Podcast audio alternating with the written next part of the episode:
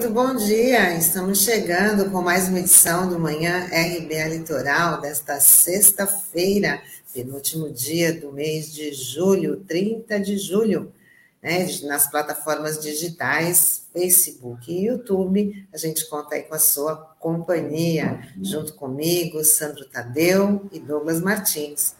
Muito bom Olá. dia. Bom dia, Tânia. Bom dia, Douglas. Bom dia especial a todos os ouvintes, internautas que acompanham a gente aqui na RBA Litoral Rádio Web. Bom dia, Tânia, Sandro, Taigo. Bom dia a você que nos acompanha pelas plataformas digitais da rádio RBA Litoral Web. Bom, começamos aqui lamentando né, o que acontece com a cultura do, do nosso país um dos galpões da Cinemateca Brasileira, na zona oeste de São Paulo, pegou fogo ontem. Um rico acervo de cópias de filmes antigos estavam arquivados no depósito. Felizmente não houve vítimas, mas grande parte da história do cinema nacional pode ter se perdido. E em 2016, o local já havia sofrido um outro incêndio, onde foram queimados mais de mil rolos de filmes. Nesta manhã será realizada uma perícia no galpão incendiado da Cinemateca para saber as causas do acidente. Uma tragédia anunciada, né? Exatamente, Tânia. Até porque em abril desse, de, deste ano, né, os trabalhadores lá da Cinemateca fizeram um longo manifesto falando de todos os problemas que estavam ocorrendo lá, que está fechado desde agosto do ano passado, quando o Ministério do Turismo acabou abrindo mão da OS que gerenciava o local, né? Então, inclusive, eles falavam ah, claramente né, da possibilidade de autocombustão das películas ali de nitrato de celulose e o risco de incêndio que infelizmente veio a ocorrer. Né? Esse foi o quarto incêndio, da quinto incêndio né, da história da Cinemateca em 74 anos. Houve incêndios ali no local em 57, 1969, 1982 e 2016, né?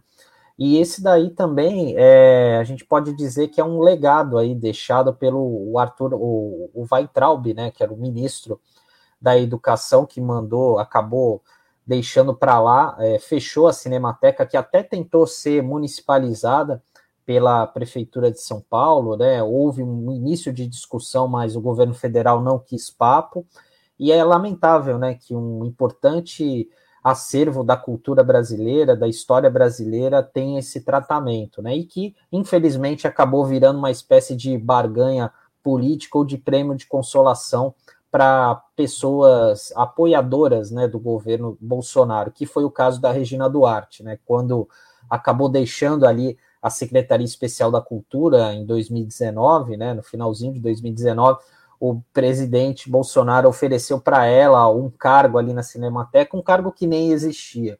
E, infelizmente é só assim, né? É, que muitas vezes a cultura acaba ganhando visibilidade no noticiário, né? É diante dessas tragédias e, infelizmente, não há o um investimento necessário para dar a devida importância para esse setor tão importante. Bom, Cinemateca, Museu da Língua Portuguesa, é, são vários equipamentos públicos que vão se degenerando pela ação do tempo, em alguns casos, ou por acidentes que têm que ser colocados entre mil aspas, porque aquilo que é previsto, aquilo que é previsível, não é acidente. Né? Na verdade, é a consumação de um processo que já está posto antes. O que acontece com a Cinemateca é uma espécie de atestado do que é a política neoliberal para a sociedade como um todo e todos os campos. E agora nós estamos falando do campo da cultura. Por que, que incendiou, incendiou né? Porque, em tese, objetivamente, foi abandonado. A própria sorte. Qual é a tese do neoliberalismo? É de que o Estado tem que sair de todas as frentes e que o mercado cuida disso. É uma tese já muito é, inconsistente. os, as consequências da desumanização que essa tese traz já são conhecidas no mundo inteiro e elas têm múltiplas dimensões. A gente está vivendo uma dessas dimensões de maneira trágica, catastrófica, na saúde. Mas isso se desdobra em todas as áreas. E aí, quando você vai para a cultura, que é o patrimônio material de um povo, que é a, a identidade, um dos componentes da identidade de um povo, é, nesse sentido, tem que ser cuidada por políticas públicas.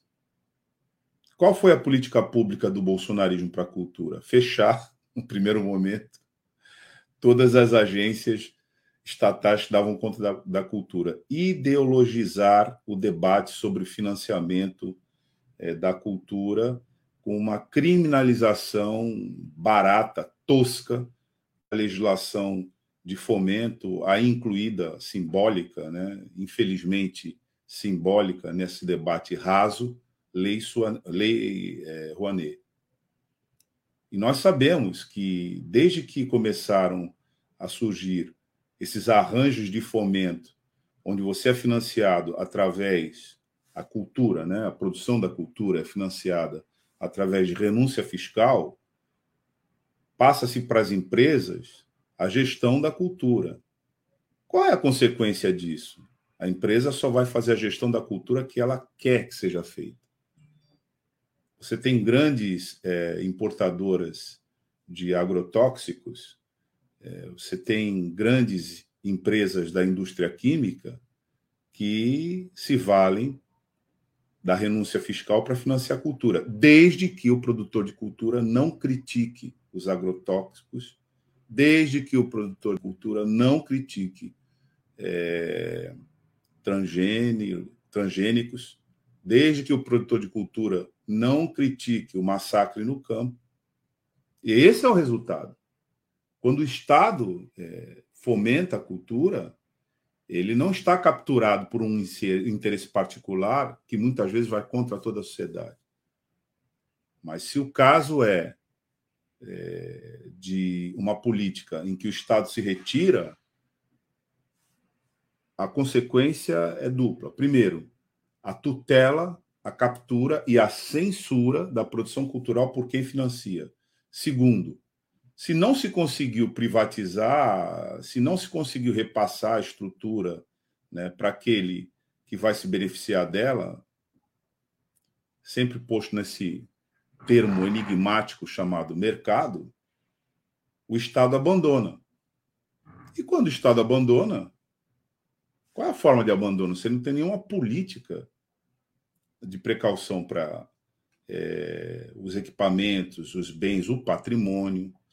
Nesse caso específico do, incêndio, né, o que nós temos é o abandono do Estado a despeito da advertência, são várias advertências dos trabalhadores da é, Cinemateca, dizendo que havia o risco, por conta do material químico que estava lá, do incêndio, e a indiferença do Estado faz parte de uma política de abandono. Então, o incêndio, o que, que causou o incêndio?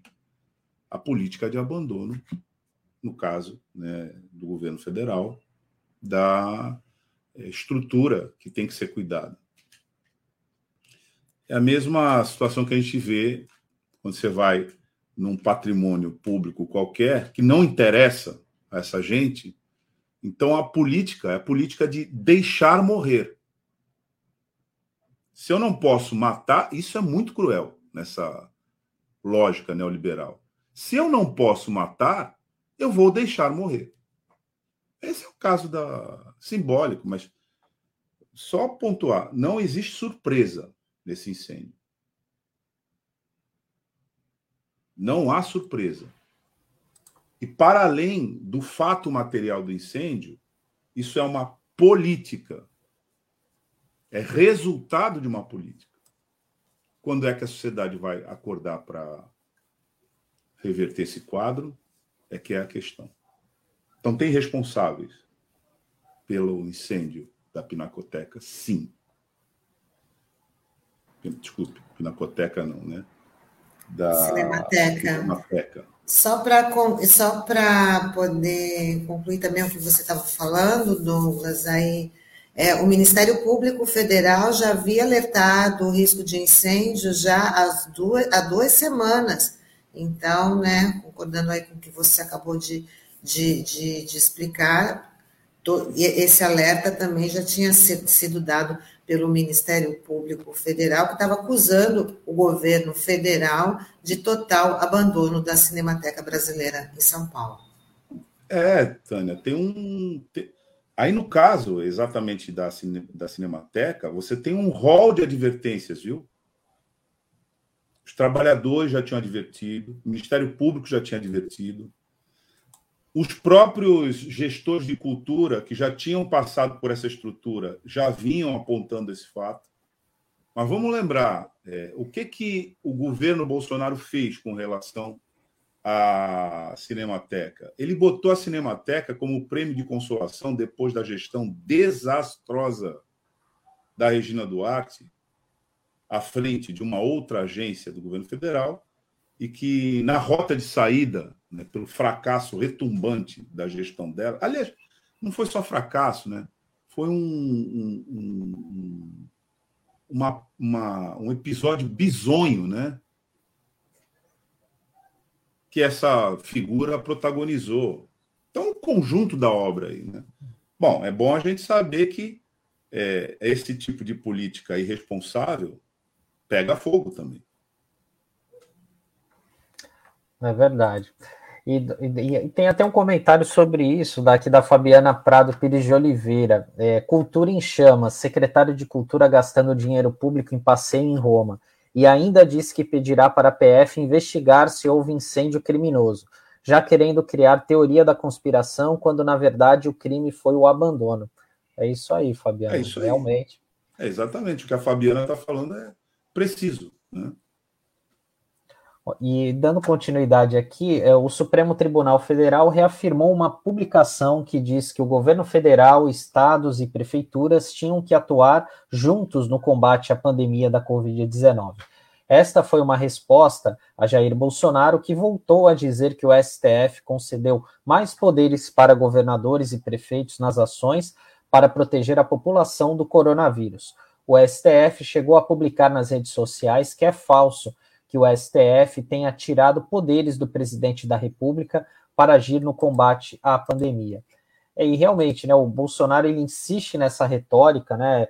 Até eu lembro de uma entrevista que ele deu para o Datena na Bandeirantes, é, falando: olha, pelo STF eu tinha que estar na praia, não podia estar fazendo nada, nada, né? Pelo contrário, né? Ele tinha que estar liderando esse processo, né? No enfrentamento à Covid-19, né? Mas isso não, isso não ocorreu, né? De fato, como tem sido comprovado aí na CPI, né? Com omissão em relação à compra das vacinas de modo proposital, a intenção da imunidade de rebanho, né? De deixar todo mundo ser contaminado para que a coisa voltasse, né? A economia voltasse mais rápido, que se provou uma verdadeira balela, né? E enquanto isso, muitas pessoas, milhares de pessoas morreram, outras milhares tiveram a Covid, tiveram as consequências, né? Tiveram sequelas é, por conta da Covid, e o, e o STF é, agora está fazendo esses desmentidos, né? Está muito, muito, uma postura muito correta para esclarecer a população. E eles até soltaram um vídeo ontem, né? Onde e traz aquela seguinte mensagem: uma mentira contada mil vezes não vira verdade, né? Então é, a gente tem que parabenizar o STF porque precisa de fato ter uma postura mais firme em relação a isso, porque esse tipo de discurso do Bolsonaro é recorrente. E, infelizmente, algumas pessoas acabam ainda acreditando nisso. E aí, a live do semanal de Bolsonaro foi um verdadeiro ataque ao presidente do Tribunal Superior, Superior Eleitoral, Luiz Roberto Barroso.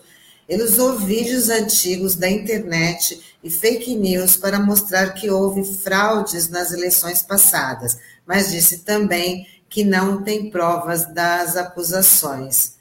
Douglas, ficou toda aquela expectativa, né? Todo mundo esperando a live semanal do presidente, porque ele começou a fazer uma propaganda de que ia apresentar as provas. Na metade da live, que durou duas horas, né? Uma live super extensa, né? E ele falou, chegou a admitir, não, não tenho, não tenho provas. Então, e o, o TSE, né, o Tribunal Superior Eleitoral, começou já a desmentir nas redes sociais, né, simultaneamente com a live do presidente, as mentiras que ele ia falando. Bolsonaro pretende dar um novo golpe dentro do golpe. Né? Mas como ele, pessoalmente, Bolsonaro, é uma figura é, muito limitada, né? então é, nem para isso, a rigor, ele pessoalmente serve. A história de que as urnas eletrônicas não são confiáveis, ela precisa ser contextualizada. Ela é uma peça retórica de um golpista que se liga a uma outra peça retórica preparatória para o golpe de Bolsonaro e a sua é, turma, com vistas ao processo eleitoral do ano que vem, a sucessão do ano que vem. Bolsonaro só perde base eleitoral pelas pesquisas que a gente vê hoje. E perde praticamente agora para todo mundo. Ele já fez essa conta fez uma política desastrosa que não resolveu problema nenhum. O Brasil está parado desde que, desde, desde, a rigor, o Brasil está parado desde 2016. O que que anda no Brasil? É, a pirataria internacional sobre o patrimônio brasileiro. Perdemos Petrobras, vão perder Eletrobras, vão perder aqui o Porto de Santos, vão perder Correios.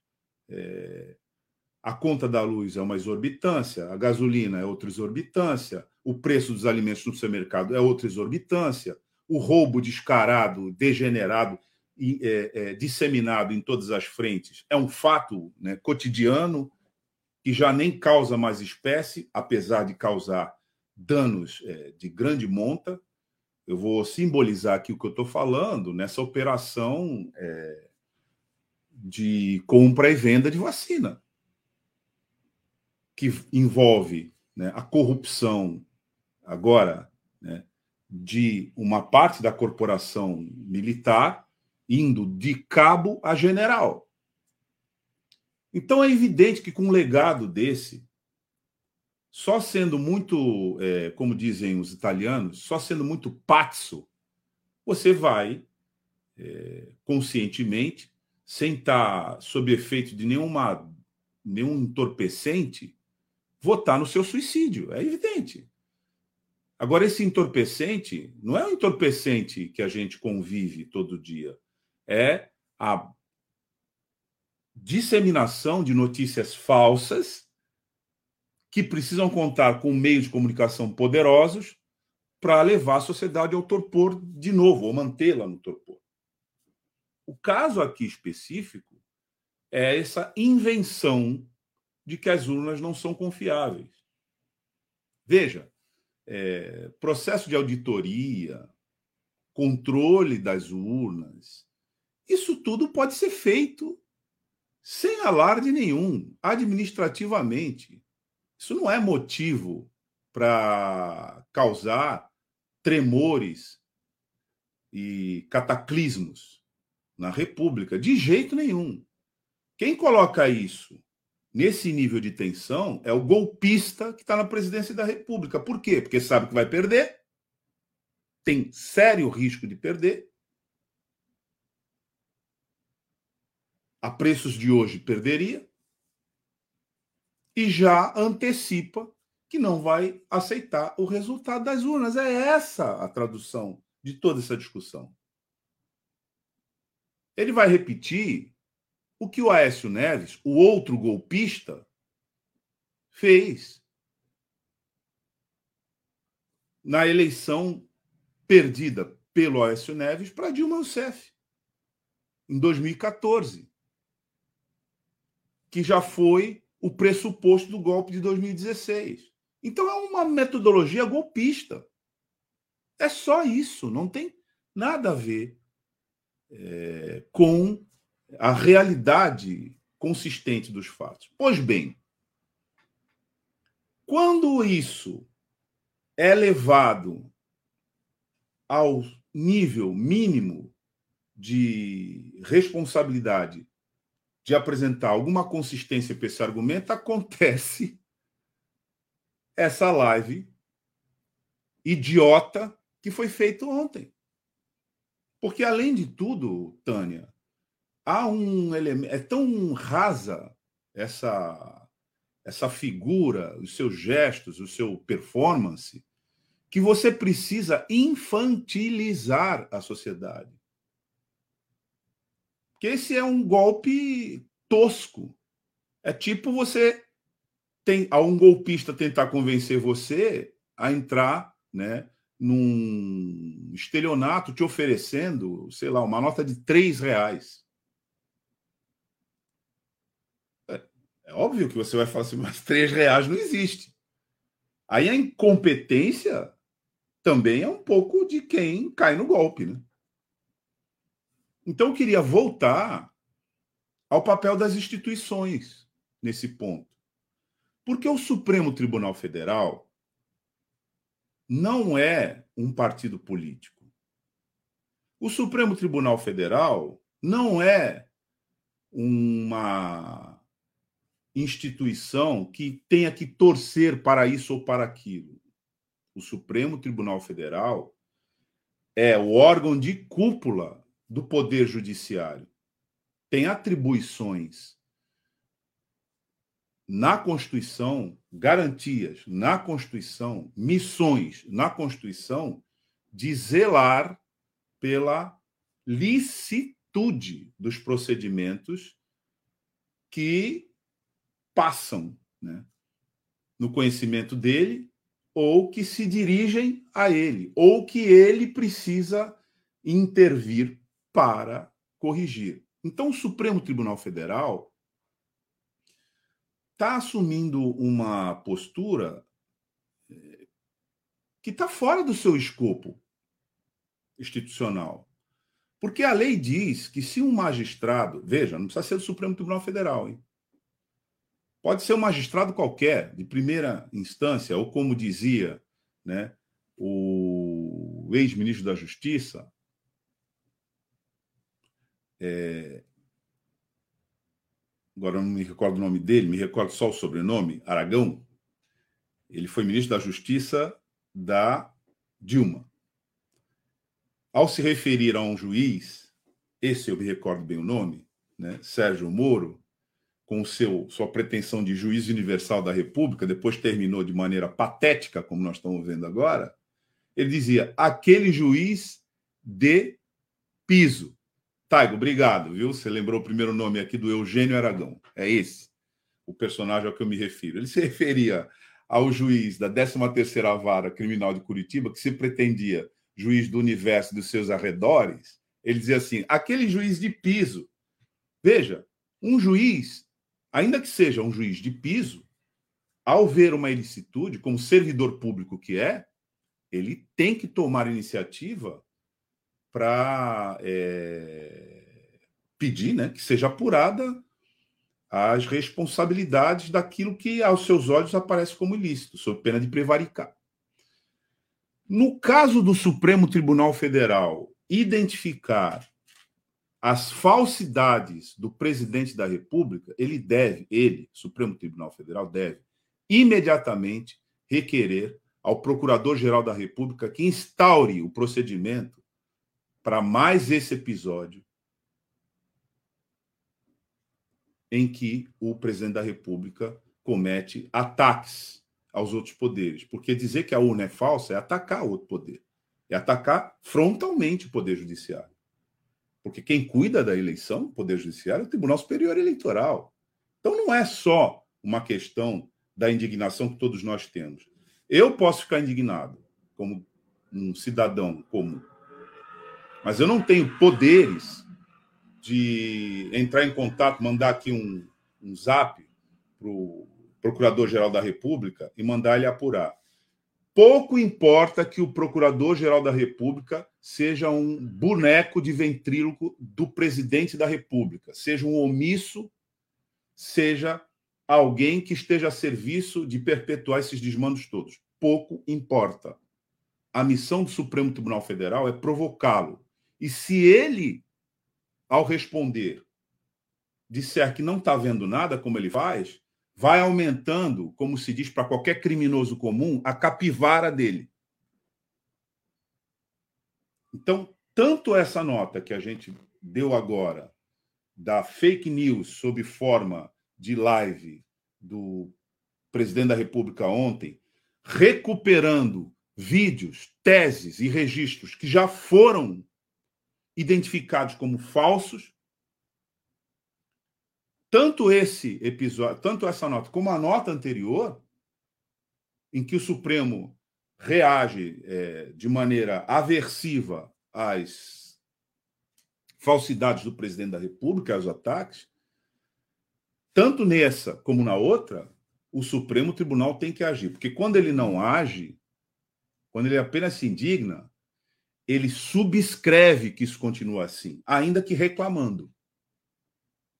É a mesma coisa que você ter um, um, um, um sujeito né, assaltando a sua casa e você fala: Poxa, você não podia estar assaltando a minha casa. Você é mal. Eu sou bom. É, você não é legal, eu sou legal. Ele vai falar: Ok, mas eu vou continuar te assaltando.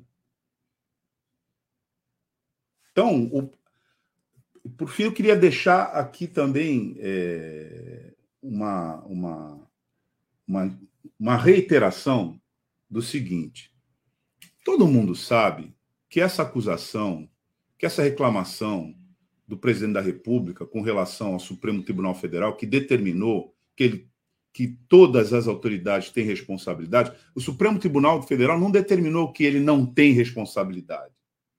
É preciso é, discernir isso ele, Supremo Tribunal Federal, determinou que todas as autoridades têm um dever compartilhado, cooperativo, de contribuir para uma política de defesa da saúde pública, particularmente no episódio da Covid-19. Foi isso que o Supremo Tribunal determinou.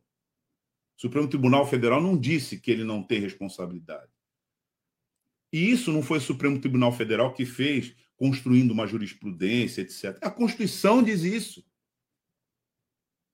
saúde, educação.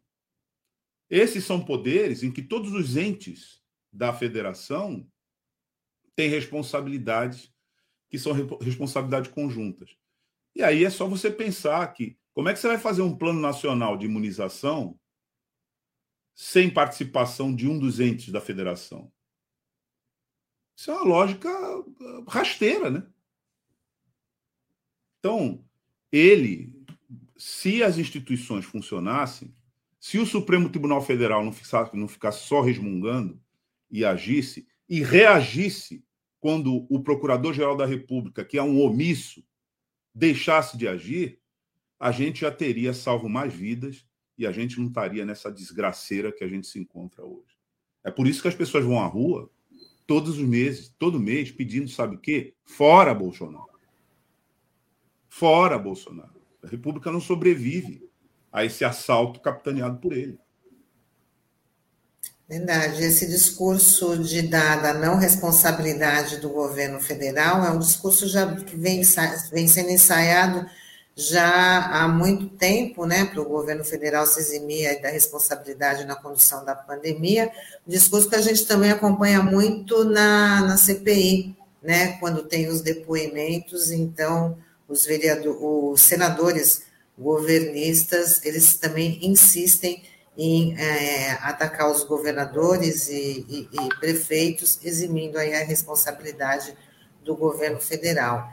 Já é uma, uma situação bastante ensaiada.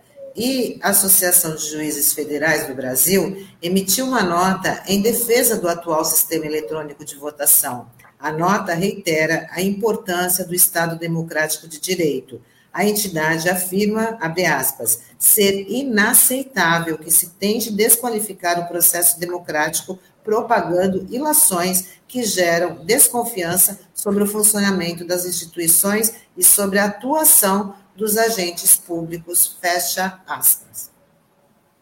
É, realmente é um absurdo, né, Tânia? Assim, a, e as entidades têm que se manifestar, é, como fez, né, a, a JUF, né, e outras é, entidades também devem fazer o mesmo, até por conta do show de horrores de ontem, né? Isso me fez lembrar a apresentação ontem, aquela a famosa apresentação do Dallagnol, procurador da República, que liderava a Operação Lava Jato, aquele famoso PowerPoint, né, falando sobre o ex-presidente Lula, né? Foi algo bastante parecido, né? E que colocou totalmente em descrédito, né, o sistema eleitoral com base em teorias de conspiração, vídeo de WhatsApp, reciclando boatos é, de, de coisas, de fatos desmentidos, né, de supostas fraudes eleitorais, enfim, é um absurdo. E outra coisa também, um detalhe importante, né, que os jornalistas foram chamados para, para a apresentação, né, mas como em toda boa democracia, né, deveria ser assim, você tem que falar e saber ouvir. Os jornalistas eles foram proibidos de fazerem perguntas durante a apresentação, que era óbvio, né? Ou até mesmo posteriormente à, à apresentação daquelas informações, né? Mas para quem acompanhou durante quase duas horas ali, foi uma espécie de balanço de governo que ele fez, acabou sendo uma espécie de instrumento de propaganda eleitoral antecipada. E o agravante disso é que isso estava sendo transmitido ao vivo pela TV pública, pública brasileira, né, que é a TV Brasil, o que é inaceitável, né, que eu acho que até acaba configurando uma improbidade administrativa, né, você utilizar o equipamento público, né, a transmissão pública, é, para ficar divulgando coisas relacionadas aos seus pensamentos, às suas ideias, e não ao governo, né? Seria bom, né, se a gente tivesse um presidente que ficasse duas horas numa TV pública, mas discutindo problemas que realmente importam para o Brasil, questão da saúde, da educação, da cultura, como a gente abriu o programa falando hoje sobre a questão do trabalho, emprego, é, como reduzir a desigualdade social que é tão gritante aqui no país e piorou aqui na pandemia, né? Enfim. E outra, e ele é, caiu por descrédito total, né? Porque ele falou claramente que tinha provas, e ele. É, ontem mesmo ele deixou bem claro que não tinha provas sobre isso. Porque nos Estados Unidos, quando ele teve aquela viagem em março do ano passado, num congresso, num, é, com vários pastores brasileiros lá em Miami, ele falou claramente isso. Ele falou que a gente que ele não tinha só a palavra, mas tinha a comprovação que houve fraude. E isso passaram-se quase um ano e meio dessa, dessa história, e o que se viu ali foi um verdadeiro estelionato, né? Enfim, mais uma mentira aí divulgada aí pelo presidente, né? Que não se sustenta, não para em pé. E talvez assim, e também um outro detalhe nessa história, né? Porque até no depoimento, no, na fala, no pronunciamento do presidente ontem, ele falou que todos os ministros concordam com isso eu queria, é, seria interessante a imprensa ir atrás do Ciro Nogueira, né? Já que o Ciro Nogueira é o presidente nacional do PP, né? E que os, os deputados que faziam parte da comissão, né? Que está analisando essa PEC do voto impresso se posicionaram contra, né? E talvez uma resposta que o Congresso possa dar ao presidente é, diante de mais esse absurdo seria uma rejeição ao nome do André Mendonça ao STF, né? Que isso pode ser uma resposta aí para ver se o, o, Bolsonaro baixa a bola diante dessa situação. Né? Concordo integralmente com você, Sandro. Integralmente, porque é dessa questão que nós estamos tratando. Porque uma uma das colunas de sustentação né, desse golpismo contínuo que a gente vem sofrendo é a dissimulação, ou de certa maneira, o cinismo né, institucional. É, tem uma dose grande de cinismo institucional nisso, que não é apenas uma questão moral, ela funciona é, sustentando um governo que é, como nós estamos assistindo, uma quadrilha. que, em todas as frentes que vai, assalta né, a República em nome dos seus interesses particulares. Isso vai desde uma prática criminosa é, que é seria, né? Seria, seria estarrecedora em qualquer sociedade sadia, como essa da milícia, construir, é, virar é, empresa de construção, empresa de serviço, de ter um catálogo né, de preços para matadores de aluguel, executar servidores públicos, executar autoridades e por aí vai, até mesmo é, a distribuição entre órgãos, né, entre agentes com esses propósitos instalados em órgãos institucionais dos resultados dessa, desse assalto. Agora, todos os dias a imprensa registra isso sob várias formas.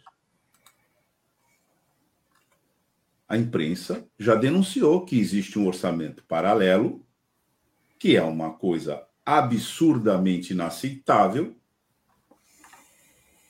onde o governo federal diretamente inclui os seus parlamentares de base de apoio nos orçamentos das diferentes unidades administrativas para que eles escolham lá que rubrica orçamentária eles vão capturar para formar sua base eleitoral e se reeleger.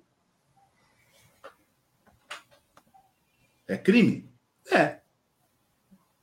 Todos os dias a imprensa dá que um bando de desqualificado se fez passar por interlocutor de laboratórios internacionais na compra de vacinas para combater a Covid-19 aqui no Brasil.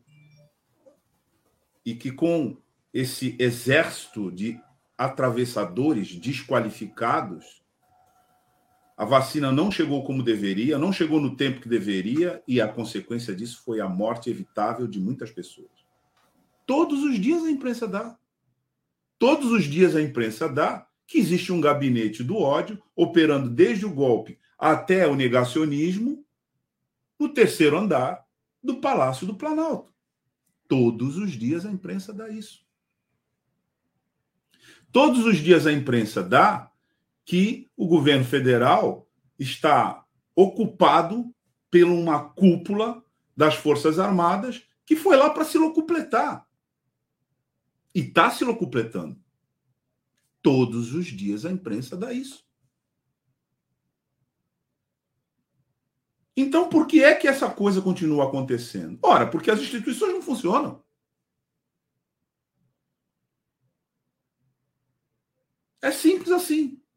Porque o Centrão, que não se vende, sempre se aluga, é a instituição mais sólida dessa república de Araque que a gente vive. Que, que é o Centrão como mecanismo de funcionamento? É um agrupamento de parlamentares corrompidos, corruptores, que fazem transações dentro do parlamento para continuar lá, a despeito do interesse público e, na maioria das vezes, contra o interesse público e contra o povo. Cara, isso não poderia ter sido interditado já? Vamos para uma questão mais simples. Com a capivara, porque é assim que se chama na gíria policial da delegacia, a folha corrida de precedentes de um meliante, que é o que se aplica a esse um que está na presidência da República. Com essa capivara, por que, que esse sujeito ainda não entrou num processo de impeachment? Porque o presidente da Câmara, deputado Arthur Lira, disse candidamente que ele não vê nenhuma razão para impeachment. Isso é ou não é um cretinismo parlamentar? Isso é ou não é uma interdição do funcionamento das instituições? Então, nesse momento, o dado objetivo que a gente tem para raciocinar, porque esses são os fatos. Por que, que o presidente da República continua lá? Porque nós não temos ainda correlação de forças é, para remover esse entulho da frente das instituições para que, a, que a República funcione. O governo Bolsonaro só existe, Sandro, Tânia, porque a República não funciona. É porque a República não funciona que esse governo existe. Porque se funcionasse, esses governantes já estariam presos. E aí a pergunta que se faz é: bom, e qual é a perspectiva dessa república funcionar? A única perspectiva é o povo na rua. Com todo respeito às instituições, que merecem respeito sempre, merecem respeito sempre. Porque existem parlamentares decentes, existem juízes decentes, existem é, chefes de poder executivo decente, existem. Mas eles, hoje, são minoria. A instituição que é maioria, que funciona, não que seja maioria em número, porque a indignação da sociedade brasileira já é muito grande numericamente, mas a, a, a instituição que hegemoniza esse processo, hoje, ainda é o Centrão. Ainda é o Centrão. Então, é, nós precisamos chegar num momento em que o presidente da Câmara dos Deputados, deputado Arthur Lira, não tenha mais condições políticas de sustentar o seu cretinismo parlamentar. Por isso que a luta das ruas é uma luta fundamental. Porque esse centrão é um upgrade da figura da Maria Antonieta, né, que diz: bom, se o povo passa fome, é acreditada ela, né? Isso. Mas o, o símbolo aqui é, é a que vale, não tanto a fidelidade histórica. Nós não estamos aqui numa aula de história, não é isso. Mas esse esse esse sentimento de asco pelo povo, de nojo pelo povo. Nós temos até uma figura construída aqui no anedotário nacional que é o personagem criado pelo genial Chico Anísio, o Justo Veríssimo.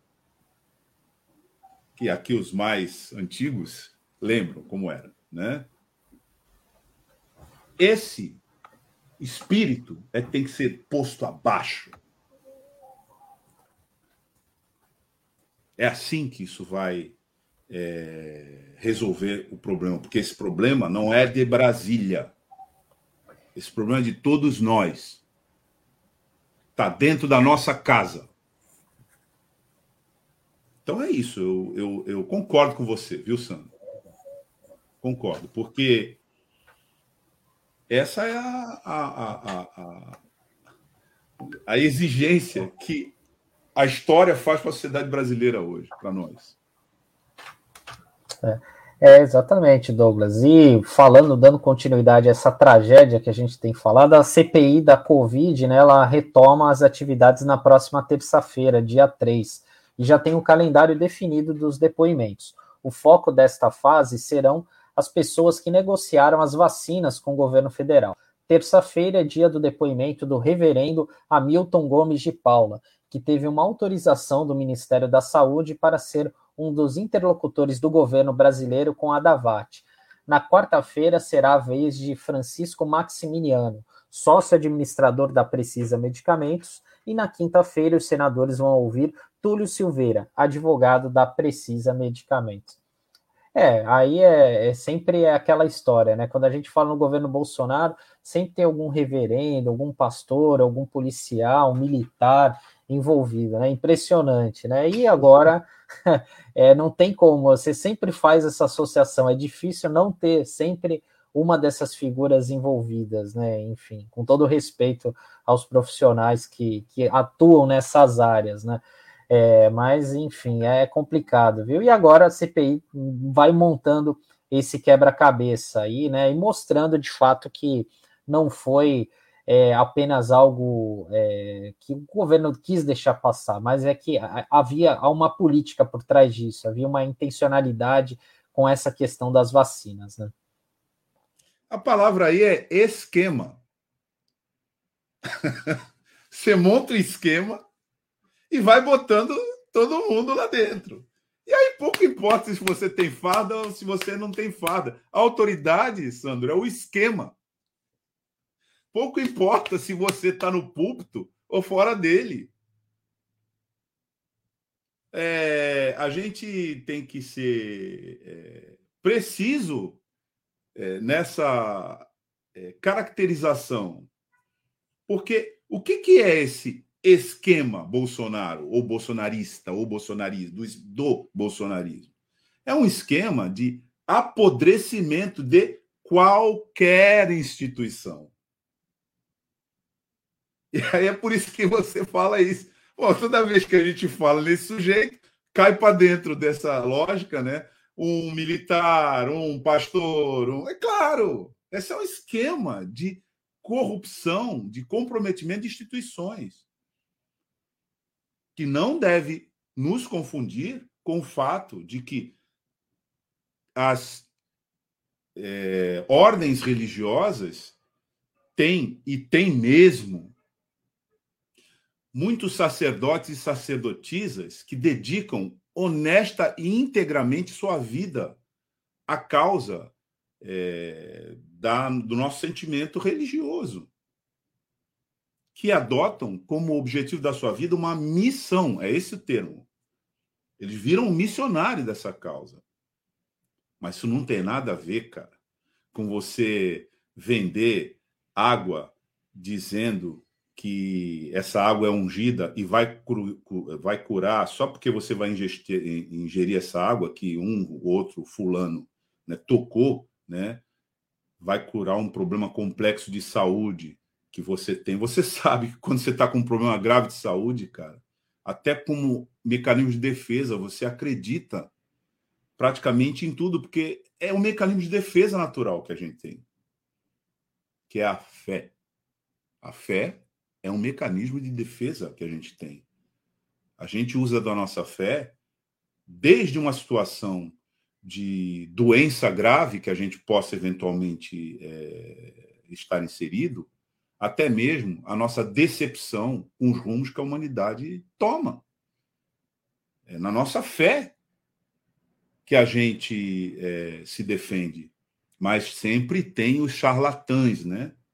Que pegam a sua suscetibilidade né, e sensibilidade para essa questão e transformam isso numa empresa e ficam milionários e constroem templos suntuosos, quando a própria Escritura Sagrada diz desde sempre que não é aí que o melhor do espírito é, elevado né, reside. Não é aí. Não é aí. Grande é, os grandes profetas dessas ordens religiosas, e, aliás, o maior da, da, do cristianismo, que colocou na religião o nome do personagem, ao que me consta, ele não tinha nenhuma. não residia em nenhum templo suntuoso. Isso aí. Então vai lá, acaba com tudo, né, Tânia? Aí o, a missão do militar é defender a sociedade diante de um, de um, no caso do militar federal, né, diante de uma agressão externa. Tem até um, um lema, né? Braço forte, mão amiga, que na internet já foi interpretado de maneira irônica pela sabedoria popular como braço forte, mão leve. Ou mão armada também. então, ô, ô Sandro, é que é difícil, né? A gente passar por essa coisa sem associar. Mas ao associar, é, a gente precisa identificar por quê, por que está acontecendo isso. Não se deixar levar por uma atitude é, ligeira de condenar todas as instituições, não é isso. As instituições têm muita gente decente, mas ao mesmo tempo tentar entender por que, que isso alcança essas instituições e as corrompe como método é porque, na verdade, o bolsonarismo é um método. Um método violento, hipócrita de se fazer política. Bom, e a gente está chegando já no final aqui da, da nossa transmissão de hoje, né? Aí abordando os principais assuntos da, da política nacional. Agora vamos dar um, só uma leveza, dar uma dica de lazer aqui para os nossos internautas para esse fim de semana, né? Que vai acontecer neste domingo, 1 de agosto, mais uma edição da Vilarejo Arte a Feira de Economia Criativa será montada na Praça Gago Coutinho, na Ponta da Praia, das 11 da manhã às 7 horas da noite. Vão estar à venda produtos de 50 artistas da região, entre artigos ecológicos, moda sustentável, decoração, cosméticos naturais e muita comida gostosa. Um bom programa para prestigiar aí a cultura caiçara neste domingo, a partir das 11 da manhã, lá na Ponta da Praia. Então, a gente vai se despedindo. A Fabiana dizendo que o bolsonarismo é, um vamp, é igual um vampirismo institucional. Aí a definição. Eu estou aqui rindo por causa da precisão do comentário da Fabiana. Definiu, definiu muito bem, né? E o Marcos Roberto fala, usando a fé alheia para o ódio hereges, né? hereges, né? E o Francisco Nogueira, que daqui a pouquinho já está chegando aqui, né? Ele fala que o povo tem que protestar, presidente da Câmara denunciando isso que o Douglas Martins está falando. É isso aí.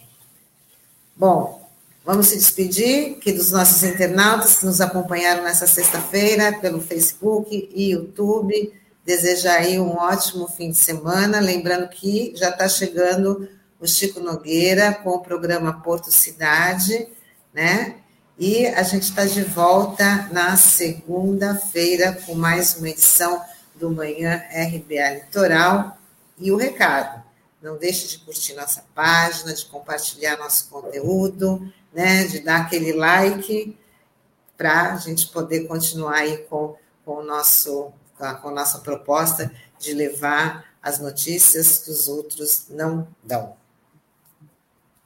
É okay? isso aí, pessoal. Até, até semana que vem. Bom final de semana a todos. É isso aí.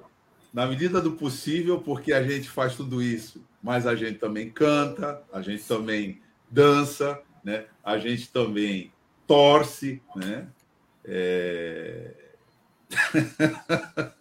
E vamos, e vamos... Contexto, bom final de semana para todos nós. Somos multi, né, Douglas? Oi? Somos Oi? multi, né? Sim, Fazemos tem que, ser, tem que ser, tem que ser, tem que ser, porque é o jeito. Na verdade, é simbólico. Eu sempre penso quando falo isso, viu, Tânia, na capoeira, né? Que é tão simbólica para isso, que as é pessoas olharem e falam assim: é uma dança, né? É isso aí. É também. Então tá bom. Até segunda, tchau. Obrigada, gente. Tchau, tchau. Tchau.